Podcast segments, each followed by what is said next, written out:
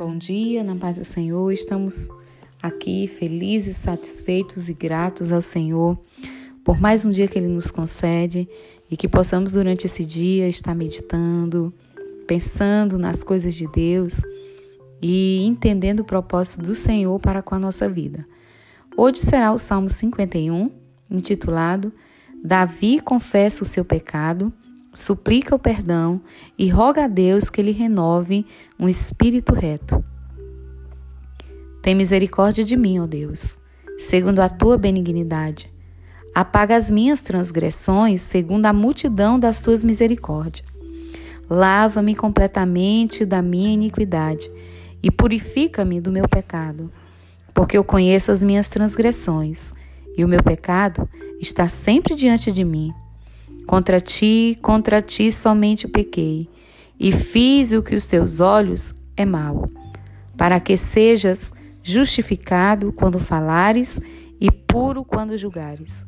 Eis que em iniquidade fui formado, e em pecado me concebeu a minha mãe. Eis que amas a verdade no íntimo, e no oculto me fazes conhecer a sabedoria. Purifica-me com isopo, e ficarei puro. Lava-me e ficarei mais alvo do que a neve. Faze-me ouvir júbilo e alegria, para que gozem os ossos que tu quebraste. Esconde a tua face meus pecados e apaga todas as minhas iniquidades. Cria em mim, ó Deus, um coração puro e renova em mim um espírito reto.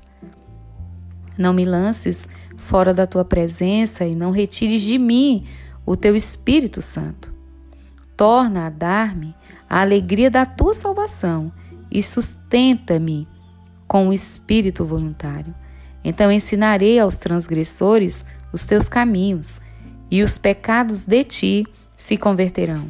Livra-me dos crimes de sangue, ó Deus, Deus da minha salvação, e a minha língua louvará altamente a tua justiça.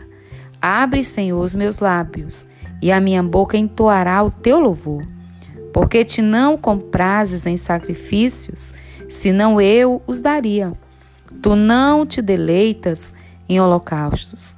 Os sacrifícios para Deus são espírito quebrantado. A um coração quebrantado e contrito não desprezarás, ó Deus. Abençoa Sião segundo a tua vontade. Edifica os muros de Jerusalém.